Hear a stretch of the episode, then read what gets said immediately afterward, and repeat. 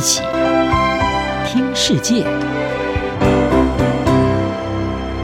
欢迎来到一起听世界，请听一下中央广播电台的国际专题报道。今天的国际专题要为您报道的是拜登中东行凸显美国影响力减退。美国总统拜登在七月中旬访问中东，造访了以色列、约旦河西岸和沙乌地阿拉伯，并且出席了在吉达所召开的阿拉伯高峰会，总共会晤了十一位中东国家领袖。而这是拜登就任总统一年半之后首度的访问中东。拜登这次的中东行主要是要重申对中东地区的承诺。并且要求产油国能够增产，来降低国际油价，抑制美国不断飙升的通货膨胀，也希望拉抬民主党在十一月期中选举的选情。此外，拜登也希望拉拢盟邦，能够打造对抗伊朗联盟，并且遏阻中国和俄罗斯在中东地区日益扩大的影响力。不过，拜登这一次的中东行在立场上是有一些尴尬。《纽约时报》是分析指出，拜登上任的时候曾经表示，要减少美国对中东的关注，将注意力转到中国。而拜登这一次的访问，在某种程度上也是为了阻止中国在中东地区扩大影响力。有鉴于此，拜登在阿拉伯高峰会上重申，美国不会在中东留下一个真空状态，让俄罗斯或中国来填补。然而，华盛顿智库卡内基国际和平基金会的资深研究员米勒，以及美国前驻埃及和以色列大使毕尔策，他们共同在美国外交政策杂志上是撰文指出，美国疏忽中东已经长达十六个月。如果不是因为俄罗斯入侵乌克兰导致油价飙升，美国是不是会重新的关注中东，大有疑问。此外，中东国家方面为长期利益着想，并不想选边站。而是希望在华府、北京以及莫斯科之间维持平衡。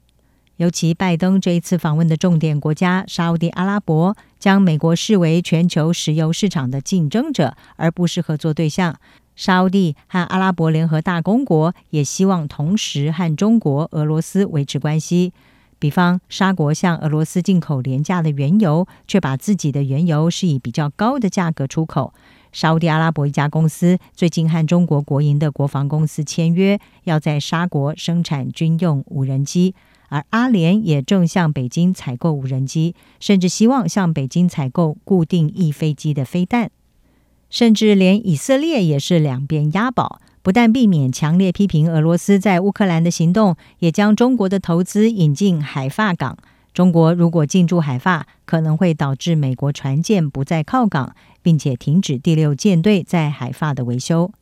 分析指出，虽然美国依然是波斯湾国家的首要安全伙伴，但是这些国家也不会因此就放弃和俄罗斯与中国的合作。而在拜登这次和各国的任何联合声明当中，并没有点名批评中国，或者是就入侵乌克兰这件事指责俄罗斯，已经意在言外。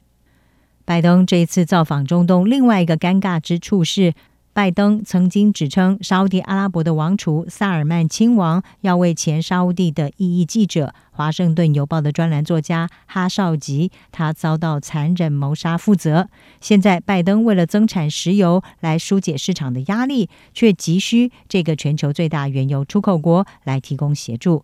外交政策的分析是说，拜登和萨尔曼亲王见面的时候，碰拳打招呼的画面在网络疯传，形同华府已经将哈少吉命案结了案。不但萨尔曼亲王摆脱谋杀罪名，他的领导地位也被一位美国总统给正当化了。然而，根据路透社还有法新社的分析，有关增产石油这件事，拜登并没有从沙乌地阿拉伯取得具体的承诺。另外，在美国意图要打造反伊朗联盟方面，许多波斯湾国家都和伊朗维持重要的关系，尤其是科威特、卡达、阿拉伯联合大公国和阿曼，甚至沙乌地阿拉伯也和诉求伊朗讨论相互关切的问题，并不支持跟以色列来共同对抗伊朗。至于以色列，则是强力的支持对伊朗动武的立场，而这又和拜登所主张的外交途径意见相左。因此，外交政策的分析师认为，美国面临一项难堪的事实是，美国的伊朗政策被困在了重新加入伊朗核子协议，还有美国真正想要避开的冲突之间。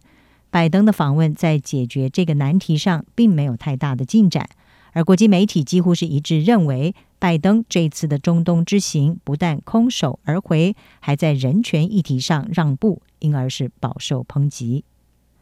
英国广播公司 BBC 更是指出，在政治上，拜登这一次的行程可能会再次的提醒人们，美国在中东地区的影响力正继续的缩小当中。以上专题由央广编译，黄启麟撰稿，海清清播报。谢谢您的收听。